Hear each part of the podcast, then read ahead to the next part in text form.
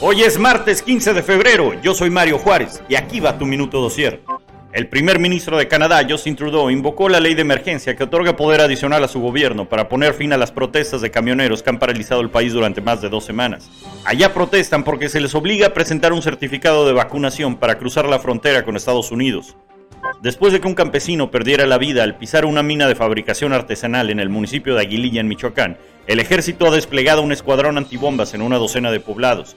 El cártel camuflajea las minas entre la maleza y debajo de la tierra de parcelas y caminos de terracería. Hasta el momento el ejército no tiene un estimado de la cantidad de minas plantadas. Estados Unidos tiene suspendido por el momento la importación de aguacate michoacano debido a una llamada que el crimen organizado realizó al celular de uno de sus inspectores. Ambos gobiernos han acordado investigar y evaluar esta amenaza.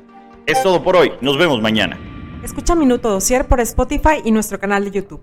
Síguenos en Instagram y TikTok como Dosier México.